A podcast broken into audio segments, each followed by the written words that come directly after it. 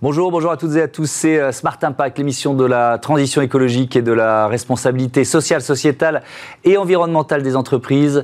Voici le sommaire. Qui innove le plus dans le monde et en Europe pour créer les plastiques de demain? La France est en bonne place, vous le verrez juste après euh, ces titres.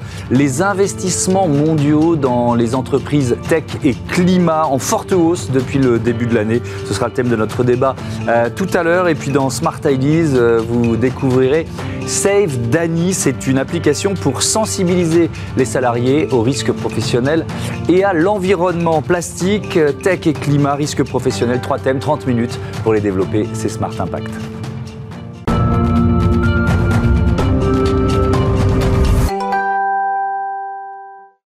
Comment inventer les plastiques de demain? Voilà le, thème de cette interview avec euh, en visioconférence Yann Ménière, qui est euh, chef économiste à l'Office européen des brevets. Bonjour, bienvenue dans euh, Smart Impact. Peut-être une présentation de l'Office européen des brevets, c'est quoi? Bonjour euh, et merci pour l'invitation. L'Office européen des brevets euh, offre une voie centralisée de, dépôt de brevets pour l'ensemble de l'Europe, ce qui inclut l'Union européenne, mais, mais, plus, en fait, on a 38 États membres et on travaille également avec des offices dans le reste du monde. Et pour, pour, pour faire un examen de, de, qualité de ces brevets, l'Office s'appuie sur 7000 euh, employés, dont 4000 examinateurs très spécialisés et la plus grande collection de, documentation d'art antérieur du monde. Hmm. Ça, veut dire que pour un inventeur, c'est quoi? C'est une ouverture euh, sur, euh, sur un marché de quoi? 600, 700 millions de personnes C'est un appel d'air assez impressionnant, c'est ça? Exactement. L'un des enjeux de, l'innovation, c'est de, l'amener sur le marché. Donc, le, brevet permet ça en, donnant une exclusivité temporaire sur, euh, sur l'exploitation de, l'invention. Et ensuite, il faut euh, rapidement élargir le marché. Le marché national ne suffit pas, donc il faut rapidement obtenir une, protection euh, efficace de qualité sur un, marché plus large à l'international. Et l'Office européen des brevets permet de faire ça en Europe, mais aussi donne, un tremplin pour, pour obtenir une protection dans le reste du monde. Mmh. Alors, euh, cet Office européen des brevets vient de publier une étude qui est euh, passionnante sur les plastiques de demain. Avant de rentrer dans le détail, le, principe général, c'est quoi? Une, radiographie des innovations dans le secteur? Oui, c'est une bonne manière de le présenter. En fait, le, euh, en tant qu'office de brevet, nous sommes, nous sommes placés à la frontière de l'innovation. Donc, nous, nous voyons euh, en premier euh, les, les, prochaines euh, générations vagues de, de technologies. Nous avons aussi des experts, donc des spécialistes dans chaque domaine qui permettent de, d'interpréter ces tendances. Et ces, experts sont également des spécialistes de l'information brevet. Donc, à travers le, dépôt d'un brevet, on, a, on peut identifier une, une invention et donc on peut, on peut retrouver toutes les inventions liées à un domaine précis. Et on utilise cette expertise à la fois pour des besoins internes et aussi pour informer le public euh, sur les, dernières tendances technologiques. Donc ça peut toucher des tendances comme, euh, la digitalisation, l'intelligence artificielle, mais aussi euh, des tendances vertes ou liées aux technologies vertes. Nous avons publié un peu plus tôt cette année avec l'Agence internationale de l'énergie une étude sur les, les énergies décarbonées. Et cette nouvelle étude porte sur l'économie circulaire du plastique. Alors, quelques, quelques éléments de, de, l'étude. À l'échelle mondiale, l'Europe et les États-Unis euh, jouent un rôle de, de, premier plan, puisque ensemble, euh, les, les, deux continents concentrent 60% euh, des brevets relatifs au recyclage des, euh, des, plastiques et au bioplastique. Et puis, focus sur la France. La France, c'est le deuxième pays le plus innovant dans ce domaine, avec un haut niveau de, spécialisation. Yann Ménière, quand on parle d'un haut niveau de spécialisation, ça se concrétise comment? Que vous avez euh, euh, des exemples à nous donner? Oui, euh, alors ce que, ce que nous faisons dans, l'étude, c'est une, recherche systématique de tous les brevets liés à, un domaine technique qui, nous intéresse. Et pour cela, nous regardons l'ensemble des brevets à l'échelle mondiale et sachant qu'une invention peut être protégée par différents brevets dans différents pays, mhm. euh, nous, nous regroupons en fait ces, ces brevets en familles, ce qu'on appelle une famille de brevets, donc l'ensemble des brevets relatifs à, à une invention dans, dans, un, deux ou, un très grand nombre de pays. Et nous comptons ces, ces inventions, ces familles de brevets euh, euh, à l'échelle mondiale en ne retenant que celles qui sont protégées dans au moins deux pays, qui donc c'est les inventions de plus grande valeur, là où il y a un vrai potentiel commercial qui est, qui, qui, est identifié. Donc ça nous donne une métrique neutre euh, euh, Mais par exemple, si, pardon de vous interrompre, si on rentre un peu dans le, dans, dans le détail, il euh, y, a à la fois des startups et des grands groupes. J'ai commencé par un grand groupe comme Michelin. En, en, quoi il est, il est en pointe ou leader sur, sur certaines technologies? Alors oui, ben, Michelin est un bon exemple de la, de la performance française. Donc, dans le cas de la France, on, observe des, champions industriels comme Michelin, mais aussi des, euh, des organismes de recherche très, très performants ou des startups. Et, et Michelin, euh, en l'occurrence, est très présent en matière de, recyclage. Donc, il y a un premier bloc de technologie qui, qui est lié à la collecte et au recyclage du plastique. Michelin est un, est un, champion dans ce domaine. Et Michelin est aussi actif sur, euh, sur l'innovation dans les, les, les, plastiques alternatifs ou les nouvelles générations de plastique, comme les bioplastiques pour les, pour les pneumatiques, évidemment. Ah, a aussi... Michelin est présent sur toute la de valeur. Ouais. Euh, il y a aussi euh, des startups, par exemple Carbios, euh, qui s'est fait une place de leader mondial dans le recyclage enzymatique. là, ce qui est intéressant, c'est la, c'est, la rapidité du succès, d'une certaine façon. Oui, alors c'est un, succès qu'on, voit maintenant, mais qui, a été préparé pendant, pendant, plusieurs années. Mais effectivement, on observe un, très beau cas d'école de, de technologies développées en Europe, en France, qui atteint aujourd'hui le, niveau de l'industrialisation euh, et, qui donc peut être amené dans, les années qui viennent, euh, il faut l'espérer, euh, à, être, être déployé à grande échelle. ça, pour, positionner le Carbios, ils, sont, ils sont un des champions des, nouvelles générations de, recyclage du plastique. Aujourd'hui, on fait du recyclage mécanique qui donne des, plastiques recyclés de, qualité limitée et euh, la technologie de Carbios ou d'autres acteurs euh, dans ce domaine, de, nouvelles générations de, technologies de recyclage, soit chimiques, soit biologiques, permettent de, produire du plastique de qualité vierge à partir de déchets plastiques. Hum. Yann Ménière, est-ce que la crise sanitaire a, freiné le dépôt de brevets? Comment ça s'est passé? Euh, la, crise sanitaire a impacté euh, les dépôts de brevets, pas de manière massive, et ça dépend euh, également des, euh, pays. Dans le cadre de, l'Office européen des brevets, nous, nous, donnons vraiment accès à une protection internationale à, l'échelle européenne et au-delà. donc c'est souvent les brevets les plus, les inventions les, plus critiques, les plus importantes. On a observé un léger tassement l'année dernière, mais la, tendance à l'innovation reste robuste. Et c'est une tendance euh, de fond euh, structurelle. L'innovation, les inventions jouent un rôle de plus en plus important dans, l'économie, dans, l'industrie. On l'observe euh, sur, le long terme et ça va continuer. Oui, et puis alors on le voit ici quotidiennement dans cette émission, le, les enjeux environnementaux, les enjeux de transition écologique, bah, évidemment, c'est un accélérateur d'innovation. Quel rôle joue la recherche fondamentale et quelle place a la France dans ce domaine? Alors, ça va. Évidemment, la recherche fondamentale est un, une source majeure d'innovation euh, pour l'industrie. Euh, tout particulièrement dans certains secteurs. Et c'est particulièrement intéressant dans le cadre de, notre étude sur les plastiques, parce qu'on a, on a identifié euh, plusieurs catégories de technologies, le, recyclage d'un côté, les plastiques, les nouvelles formes de plastique de l'autre. Et dans le recyclage, par exemple, on a des, des, technologies employées aujourd'hui qui sont euh, l'état de l'art, où, où, il y a assez peu de recherche fondamentale. Mais on parlait tout à l'heure de, de Carbios et de, cette nouvelle, de ces nouvelles générations de, de technologies de recyclage biologique et chimique. Et là, on observe beaucoup de recherche fondamentale. Euh, euh, de, l'ordre de 20 ou 30 des, des, brevets euh, selon les, segments. Et la France est très présente dans ce domaine-là, avec des acteurs comme le CNRS, par exemple. Oui, notamment, alors je, voyais ce classement dans votre étude sur les, bioplastiques. Euh, euh, le CNRS est en, deuxième position, juste derrière l'Université de, euh, Californie et devant le, MIT. donc, c'est vraiment un fer de lance. Après, la problématique, c'est de, passer à l'échelle. Donc, c'est de transformer une, une, innovation, enfin, non, une invention en innovation et en production industrielle, si j'ose dire. Oui, alors c'est une problématique classique euh, en Europe et en France notamment. Euh, comment transformer les succès de la recherche fondamentale en succès industriel. comment déployer ces, technologies à grande échelle. Et en l'occurrence, dans le domaine des, nouvelles générations de recyclage de plastique, par exemple, la France est bien armée.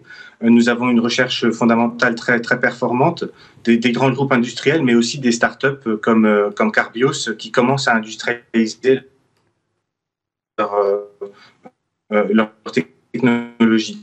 Euh, quand on est posé par les, startups équivalentes aux États-Unis, on voit qu'il y a encore un retard en Europe, euh, quatre fois moins de, brevets déposés par les startups européennes, et donc il reste encore du, travail à faire.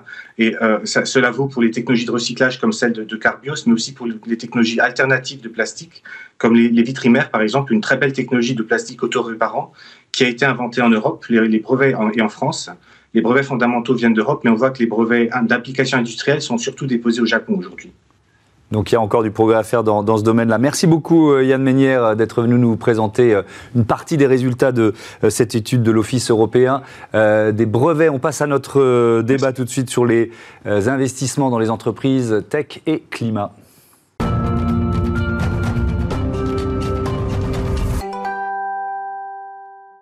Les investissements euh, mondiaux qui euh, explosent dans les climate tech euh, depuis l'accord de Paris. Voilà le thème de notre débat tout de suite. Je vous présente Nathan Bonisso. Bonjour, bienvenue. vous êtes le cofondateur de Plan A. On va découvrir votre entreprise dans, un instant. Et puis avec nous par téléphone, Laura Citron, qui est la présidente de London and Partners, qui a publié cette étude sur, sur les investissements dans les, dans les entreprises tech et, et, climat. Je, je, vais vous donner la parole dans un instant, Laura Citron, mais d'abord peut-être Nathan Benisso, c'est faut présenter la pépite qui est euh, Plan A, entreprise euh, franco-allemande spécialisée dans les logiciels de, comptabilité carbone ESG, c'est ça? Tout à fait. Euh, tout d'abord, merci beaucoup de, me recevoir ici sur le plateau. je m'appelle Nathan Bonisso et on a fondé une compagnie, nous sommes plusieurs bien sûr, qui, fait, qui automatise les bilans carbone des compagnies. Mhm. Et on aide les compagnies de toute taille, de toute industrie à d'abord mesurer et ensuite, bien sûr, réduire et optimiser leurs émissions carbone et leurs performances ESG. Hmm. Et, ça, c'est euh, à quel point il y, a de la spécialisation C'est est-ce que est-ce que c'est la, même logique pour une entreprise du BTP, une entreprise euh, euh, du retail Comment vous adaptez vos, logiciels et votre plateforme à chaque entreprise, à chaque secteur? Très bonne question. Alors, bien évidemment, nous sommes dans un secteur qui se développe énormément. Les méthodologies avancent pour devenir de plus en plus précise euh, selon l'industrie, selon la verticale dont on parle. Et bien évidemment, une compagnie qui construit des bâtiments n'est pas la même qu'une entreprise de production et mmh. les postes euh, d'émission ne sont pas les mêmes. Et donc du coup, nous, nous travaillons vraiment au cas par cas à développer des méthodologies et des outils automatiques mmh. qui permettent à chacune de ces industries de vraiment capturer leurs émissions carbone scope 1, 2 et 3, on aura l'occasion peut-être de, plonger là-dedans un peu plus profondément. Hmm. Euh, et vous venez de lever 10 euh, millions de dollars euh, six mois après une première levée, donc on est en plein dans la thématique de l'étude publiée par London and Partners, Laura Citron. C'est London Partners, l'agence de développement économique de la mairie de Londres, qui avait été créée par Boris Johnson quand il était maire en, en 2011. cette étude, vous la publiez avec Dealroom euh, c'était quoi l'objectif de, ce travail? Expliquez-nous. Euh, bonjour d'abord et merci beaucoup euh, de, m'avoir invité. Donc, à l'occasion de la COP26, nous avons fait une analyse de l'investissement de capital risque dans les climatech depuis la signature de l'accord de Paris. Donc, qu'est-ce que c'est les, les climatech Ce sont toutes les startups dont les activités permettent de lutter contre le réchauffement climatique. Donc, c'est euh, les startups dans l'énergie, la transportation, l'économie circulaire, l'alimentation, le logiciel et bien sûr, comme plan 1, euh, le data. Et, donc, euh, l'idée, c'était de euh, d'évaluer la, tendance. Moi, il y a un chiffre qui m'a euh, marqué. elles ont levé ces entreprises au niveau mondial déjà 32 milliards 300 millions de dollars en capital risque depuis le début de cette année 2021. Donc, donc l'année n'est pas terminée. tous les records vont être battus cette année, Laura Citron? Ah oui, tous les records vont être battus. Et ce qui est vraiment intéressant, c'est qu'on voit que la France est un, un secteur euh, climatech en pleine croissance, vraiment florissante. Depuis 2016, il y a eu 3,7 milliards de dollars de financement. Et Paris, en particulier, est un des pôles d'innovation les plus importants en Europe. avec des startups comme Back Market, Neoen, Insect, et puis d'autres qu'on connaît bien comme Blablacar, par exemple. Et puis, si on passe à l'Europe, euh, c'est la région qui connaît la plus rapide croissance en matière d'investissement dans les climatech, avec les investissements en valeur sept fois plus élevés en 2021 déjà, et l'année n'est pas terminée, qu'en 2016. Oui, et alors si on prend la, tendance 2016, 18, etc. jusqu'à 2021, c'est vraiment une, c'est vraiment une courbe de, croissance euh, euh, qui, est, euh, qui est à la fois régulière au début, mais avec une forte accélération depuis le début de cette année, c'est ça? Oui, c'est exactement ça. Et si on regarde le nombre de levées de fonds, ça vraiment, on voit une très grande accélération qui dit qu'il y a beaucoup de croissance encore à venir. Oui, et puis alors vous l'avez vous l'avez dit, hein, je vais je vais donner le classement euh, pays par pays. Les États-Unis euh, en tête 48 milliards de dollars, la Chine c'est 18,6 milliards, la Suède 5,8, le Royaume-Uni 4,3 milliards de dollars. La France, vous l'avez dit, arrive en cinquième position, 3,7 milliards de dollars levés depuis 2016, euh, et l'Allemagne juste derrière 2,7 milliards de de dollars. Nathan Bonisson, vous faites partie de ces entreprises qui bénéficient de ce fort levier d'investissement avec donc cette euh, levée de fonds de, 10 millions de dollars qui, vient d'être bouclée, hein, c'est tout récent. Euh, qu'est-ce que ça représente pour vous? Euh, ça représente un, défi, vraiment. On a reçu, comme vous l'avez dit, on a fermé un tour de table à, 10 millions avec mhm. des fonds français, des fonds allemands, des fonds, des fonds aussi hollandais. donc on, a, on, a vraiment, on est vraiment sur cet écosystème qui se développe très très rapidement et qui est très poreux également. Mhm. Et, pour nous, ce que ça représente en tant que compagnie, c'est que nous avons l'opportunité d'investir dans nos équipes euh, de développement, dans nos équipes de euh, bilan carbone, de décarbonation. Mhm. Et cela nous permet de, servir, comme je vous expliquais, de plus en plus de verticales, de plus en plus d'industries, et d'accélérer réellement ou de participer à l'accélération euh, de la conscience carbone au niveau des entreprises. Mhm. C'est-à-dire que à une époque où en 2016, par exemple, les compagnies envisager euh, le développement durable ou cette transition écologique euh, sous un angle en général de marketing ou sous un angle en général de l'innovation peut-être. Mm. Euh, aujourd'hui, nous sommes dans l'intégration de cette transition écologique vraiment au cœur des métiers et au cœur des, compagnies et de leur façon de, fonctionner. Et ce sera la même chose pour nous, et c'est ce que nous, on essaye de développer, des outils qui permettent d'intégrer ça dans les opérations. Oui, oui ce qui est intéressant, c'est que oui, c'est pas seulement réduire son impact, c'est souvent réinventer un modèle. Et pour ça, il faut savoir, il faut connaître son, il faut connaître son bilan carbone, il faut savoir euh, sur quel levier on va être le plus efficace pour, euh, pour évoluer. Tout à fait. Et, et on, a beau jeu en quelque sorte de dire que toutes les compagnies devraient être euh, mm. neutres, en carbone ou même encore euh, encore mieux. Euh, c'est, ce qu'il faut savoir, c'est que c'est pas si facile de d'abord comprendre où sont les, où sont les émissions à l'intérieur d'une compagnie, à l'intérieur des opérations d'une compagnie. Mm. Et c'est ensuite un autre défi de, de faire des réductions euh, de carbone, d'améliorer des, des, processus. C'est pas seulement du carbone, c'est pas seulement du, euh, du climat, mhm. c'est également des performances sociales, des performances de gouvernance. Euh, c'est un tout.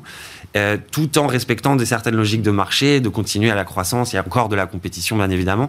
Donc il faut savoir, il faut réussir à intégrer ces, ces changements et les transformer en avantage pour, mhm. son, pour, son, pour son business, pour sa, pour sa compagnie, plutôt que le, le, prendre comme une réduction du, des, possibilités euh, qui s'offrent à une compagnie. Hmm. Euh, ce, cette levée de fonds de 10 millions de dollars, elle intervient six mois seulement après une première levée de fonds. C'est quand même un, coup d'accélérateur. Euh, est-ce qu'il vous surprend vous-même ce coup d'accélérateur? C'est assez rapide, effectivement. En général, même selon les standards du marché, hmm. d'avoir six mois, on a euh, donc euh, fermer un, premier tour de table mm. en, mars, le, le, seed round, le fameux, mm. les premiers les premiers fonds, et ensuite six mois plus tard la série A, donc la deuxième le deuxième tour de mm. table.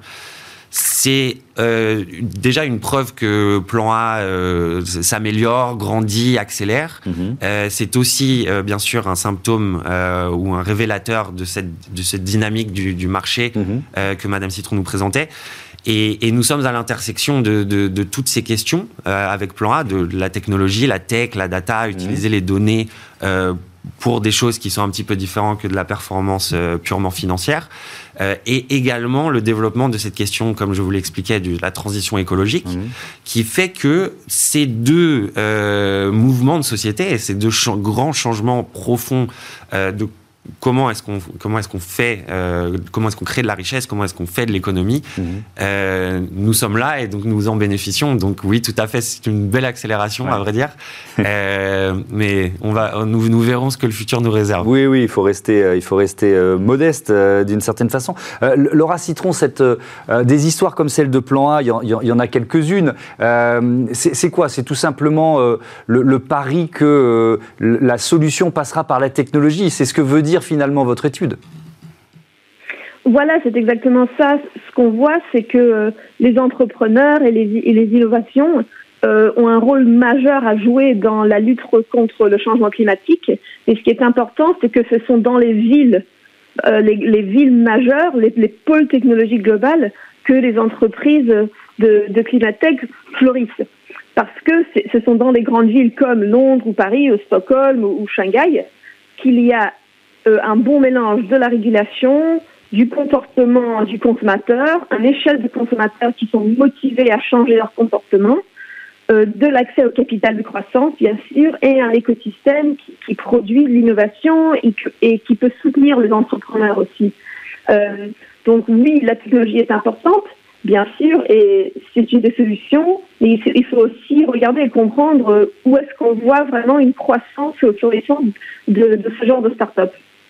Alors, il y a, euh, un autre résultat de l'étude qui m'a euh, surpris, c'est-à-dire que depuis les accords de Paris, l'Europe est passée devant l'Asie en part d'investissements mondiaux dans ces entreprises de euh, tech et, climat. Laura Citron, c'est vraiment un dynamisme des capitales européennes? Ça rejoint ce que vous venez de dire? Oui, on voit vraiment que, l'Europe est un leader dans tout ce qui est les startups dans, le secteur climatech. Et ça commence avec la régulation, parce que bien sûr, l'Europe est un des, leaders dans la régulation euh, pour tout ce qui est euh, net zéro, euh, décarbonisation de, de l'économie. Mais c'est aussi parce que le consommateur en Europe est vraiment motivé, ils sont très inquiets par le, le changement climatique. on voit aussi que les genres de plateformes qui sont pour les consommateurs, par exemple à Londres Olio, qui est dans l'économie circulaire, ou Depop, ou en France, euh, des business comme euh, Blablacar ou Insect, euh, on trouve vraiment un consommateur qui est prêt à adopter ces nouvelles technologies. Et ça aussi, je crois que ça contribue beaucoup à la croissance qu'on voit dans le secteur climatique en Europe. Merci beaucoup, merci euh, Laura Citron, merci euh, Nathan Bonisso et, bon vent à, Plan A, voilà, qui est lancé dans une très belle euh, aventure. On passe à Smart Ideas, on parle risque professionnel. Smart Ideas avec BNP Paribas, découvrez des entreprises à impact positif.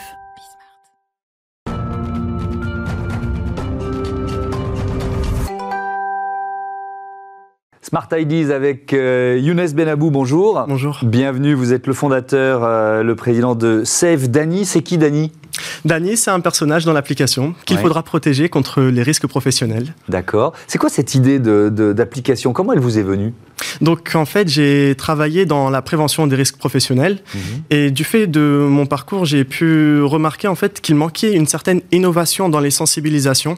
C'était souvent des affiches ou des newsletters. C'était le salarié était très passif lorsqu'il recevait une sensibilisation au risque. Mhm. Et donc j'ai eu l'idée de créer en fait un outil un peu plus innovant qui impliquerait plus les salariés justement dans la sensibilisation aux risques professionnels. Alors il y a sensibilisation risque professionnel, il y a, il y a aussi des messages sur l'environnement dans euh, dans l'appli Il y a ces deux, ces deux, objectifs Il y a en fait euh, sept thèmes qui sont liés à chacun un risque professionnel mmh. et un thème environnement pour mettre également en valeur les, les éco-gestes, les bons comportements à adopter pour, euh, mmh.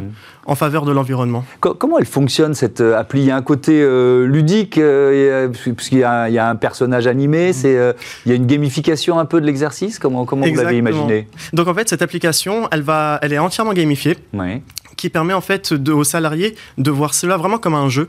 Donc ils vont jouer à l'application, chercher à avoir des récompenses, monter dans le classement. Mhm. Et en fait, en jouant, ils vont être beaucoup plus réceptifs aux messages, aux messages justement qui correspondent à des sensibilisations aux risques professionnels.